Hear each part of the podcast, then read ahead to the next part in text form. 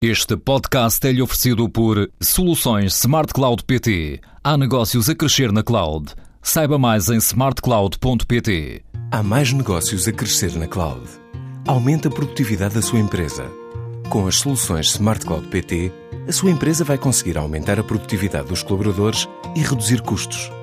Há mais segurança e menos custos na cloud. Vá a smartcloud.pt ou ligue 16206.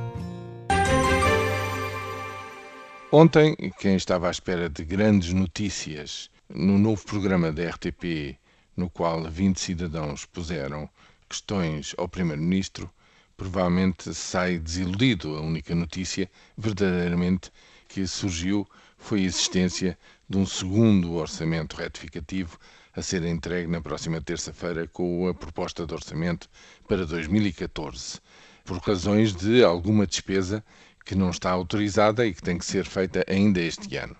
De resto, o dispositivo, do meu ponto de vista, é um dispositivo que pode ser interessante na medida em que revela um conjunto de preocupações e os temas que eh, estão por aí e que são postos pelos cidadãos, mas é um dispositivo muito desarticulado que também não permite nem dá tempo para que aquele político que é interrogado possa dar uh, respostas muito consistentes e suficientemente fundamentadas.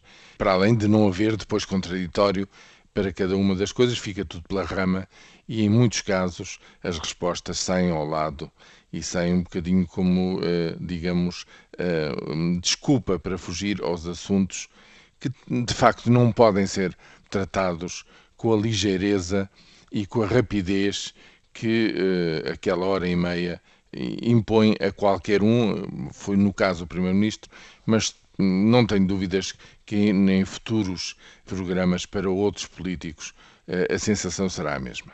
Portanto, não houve por aí grande notícia. Talvez a notícia do dia seja dada pelo indicador avançado da OCDE que reafirma e dá um número pela primeira vez positivo acima de 100 para eh, as possibilidades de crescimento económico para Portugal, mas também para a Espanha e para a Grécia e, sobretudo, que confirma um indicador positivo de expansão económica para as quatro grandes economias da União Europeia, a saber, a Alemanha, a França, a Itália e o Reino Unido.